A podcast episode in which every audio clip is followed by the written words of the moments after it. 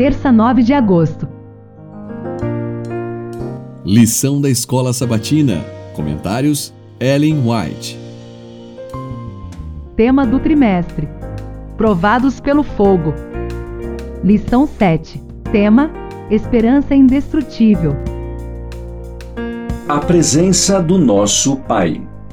Muitos têm ideias confusas quanto ao que constitui a fé e vivem completamente abaixo de seus privilégios. Confundem sentimento e fé e estão continuamente aflitos e perplexos, pois Satanás tira toda vantagem de sua ignorância e inexperiência. Precisamos crer que somos escolhidos de Deus para ser salvos pelo exercício da fé mediante a graça de Cristo e a atuação do Espírito Santo. E devemos louvar e glorificar a Deus por tão maravilhosa manifestação de seu imerecido favor. É o amor de Deus que atrai a pessoa a Cristo, para ser graciosamente recebida e apresentada ao Pai. Deus coloca seu amor no povo eleito que vive no mundo.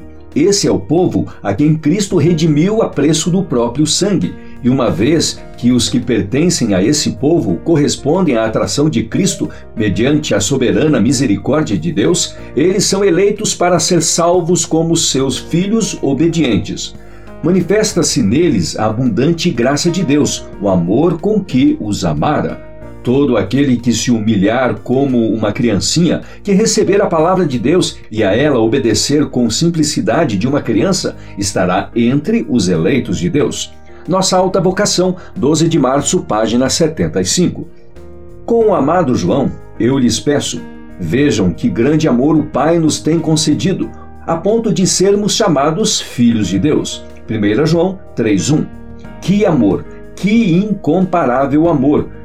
Que, pecadores e estranhos como somos, possamos ser levados novamente a Deus e adotados em sua família. A Ele nos podemos dirigir chamando-o pelo terno nome de Pai Nosso. Mateus 6,9.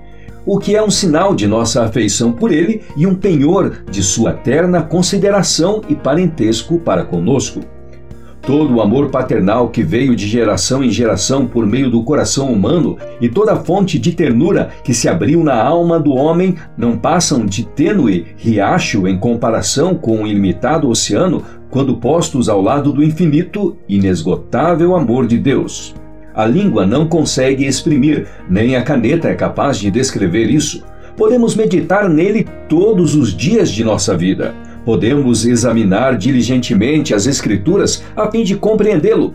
Podemos reunir toda a faculdade e poder a nós concedidos por Deus no esforço de compreender o amor e a compaixão do Pai Celestial.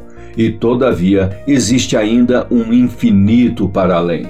Podemos estudar por séculos esse amor. No entanto, jamais poderemos compreender plenamente a extensão, a largura, a profundidade, a altura do amor de Deus em dar seu Filho para morrer pelo mundo. A própria eternidade nunca o poderá revelar. Testemunhos para a Igreja, volume 5, página 628.